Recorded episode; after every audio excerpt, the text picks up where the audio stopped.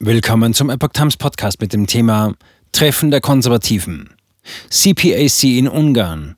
Trump ermutigt die Konservativen in Budapest. Ein Artikel von Maria Esch Sentmadjari vom 9. Mai 2023. Ungarn ist zu einem Knotenpunkt für die konservativen Kräfte der Welt geworden. Im Zentrum Europas gelegen sei das kleine Land ein echter Brutkasten für das konservative Erfolgsrezept, sagte Viktor Orban auf der diesjährigen europäischen CPAC-Konferenz in Budapest. Die konservative politische Aktionskonferenz von Amerika, CPAC, hielt am 4. und 5. Mai eine zweitägige Veranstaltung in Budapest ab. Es war das zweite Mal, dass die jährliche Veranstaltung, die bei amerikanischen Konservativen und Republikanern beliebt ist, nach Ungarn kam. Der Slogan der Konferenz lautete Gemeinsam sind wir stark. Die diesjährige Eröffnungsrede wurde von Ungarns Ministerpräsident Viktor Orban gehalten. Seine Botschaft war klar. Es ist Zeit für eine internationale Einheit der nationalen Kräfte. Die Veranstaltung wurde von Verbündeten aus Nord- und Südamerika, Europa, Japan, Israel und Australien besucht. Anwesend waren neben etlichen Europaabgeordneten auch Carrie Lake aus den USA, die Gerüchten zufolge die nächste Kandidatin der Republikaner für die Wahlen 2024 sein könnte.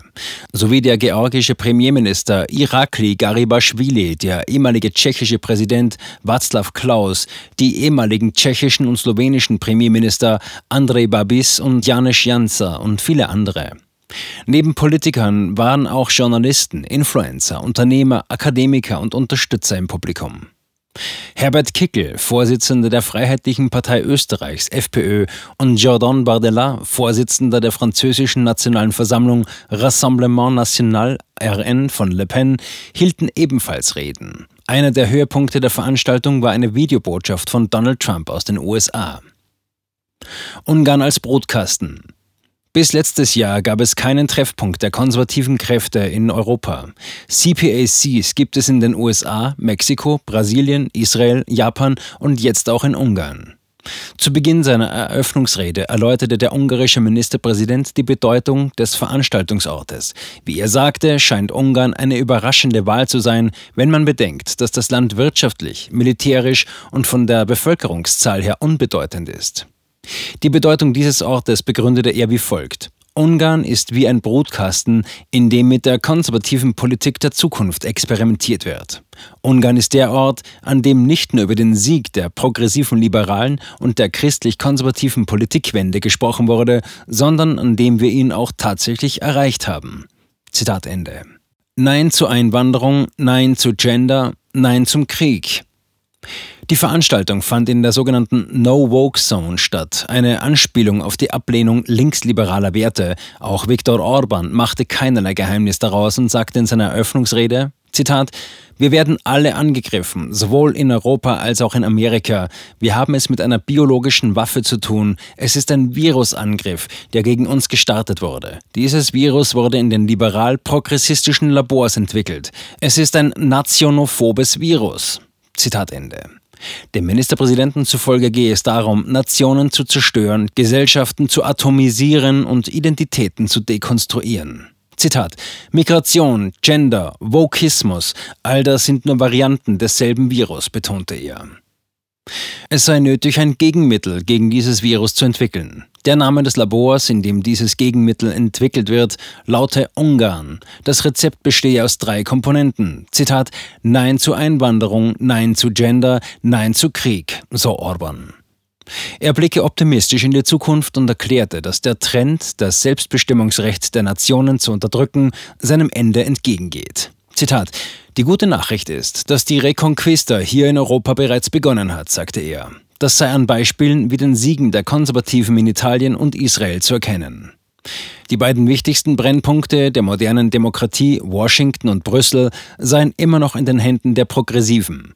Er forderte die konservativen Kräfte auf, dafür zu sorgen, dass dies nicht länger der Fall ist. Als mögliches Ziel nannte er die Wahlen in Spanien und Polen 2023 sowie die Wahlen zum Europäischen Parlament im Jahr 2024. Trump ruft zur Kooperation auf. Auch der ehemalige US-Präsident Donald Trump, der ein gutes Verhältnis zum ungarischen Ministerpräsidenten hat, meldete sich in einer Videobotschaft in der Veranstaltung zu Wort. Trump rief seine konservativen Kollegen dazu auf, den Kampf fortzusetzen, einen historischen Kampf der konservativen Kräfte mit Marxisten, Globalisten und Kommunisten auf der ganzen Welt. Trump war überzeugt, Zitat, wir kämpfen gegen Barbaren, die unsere Freiheiten, unsere Traditionen und alles, was uns lieb und teuer ist, zerstören wollen. Zitat Ende. Gleichzeitig lobte er die Einheit, die sowohl in Amerika als auch in Europa immer stärker wird, um den Angreifern zu widerstehen. Orban selbst merkte in seiner Rede an, dass Trump in der Tat ein Garant für den Frieden sei. Er meinte, wenn Trump zum Präsidenten der USA gewählt worden wäre, gäbe es sicherlich keinen Krieg in der Ukraine. Er hat sich auch in einem Facebook-Post an seinen Kollegen gewandt, Zitat, kehre wieder zurück und sorge für Frieden. Zitat Ende. Deutsche Politiker. Warum lassen wir die illegale Migration zu? Der deutsche Redner auf der Veranstaltung war Hans-Georg Maaßen. Maaßen, ehemaliger deutscher Verfassungsschutzpräsident, konzentrierte sich in seiner Rede auf das Thema Migration. Zitat: Warum wollen Politiker die illegale Migration nach Deutschland und Europa? fragte er.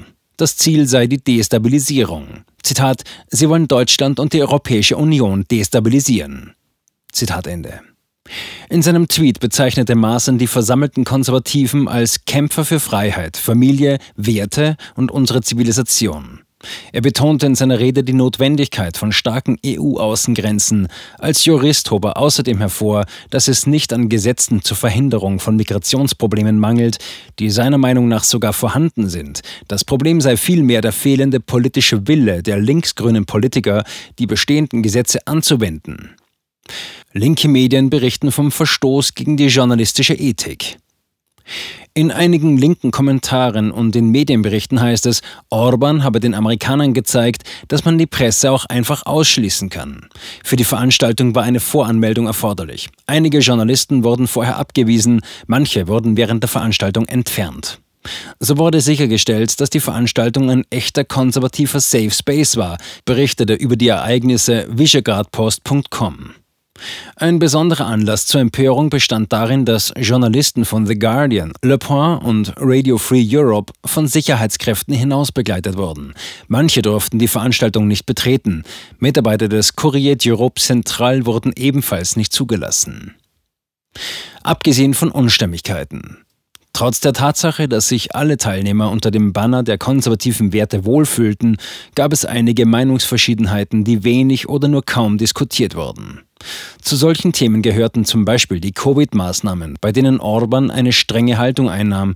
In einem Interview mit der Visegrad Presse sagte ein Abgeordneter, der anonym bleiben wollte, Zitat, es ist komisch, dass Orban, der doch wie anderswo verbindliche und absurde Covid-Regeln eingeführt hat, den Covid-Gegnern hier und auf der anderen Seite des Atlantiks den Fuß in die Tür stellt. Zitat Ende. Was den Ukraine-Krieg angeht, so waren es vor allem die Polen, die ihre Uneinigkeiten beiseite legen mussten. Der ungarisch-polnische Konflikt, über den im letzten Jahr viel diskutiert wurde, beruht auf genau diesen Meinungsverschiedenheiten. In der Visegrad-Gruppe herrscht derzeit keine Einigkeit. Die tschechischen und slowakischen Teilnehmer gehören nicht zum konservativen Lager. Aus diesen Ländern waren die rechtsgerichteten Spitzenpolitiker anwesend, die früher in der Regierung waren.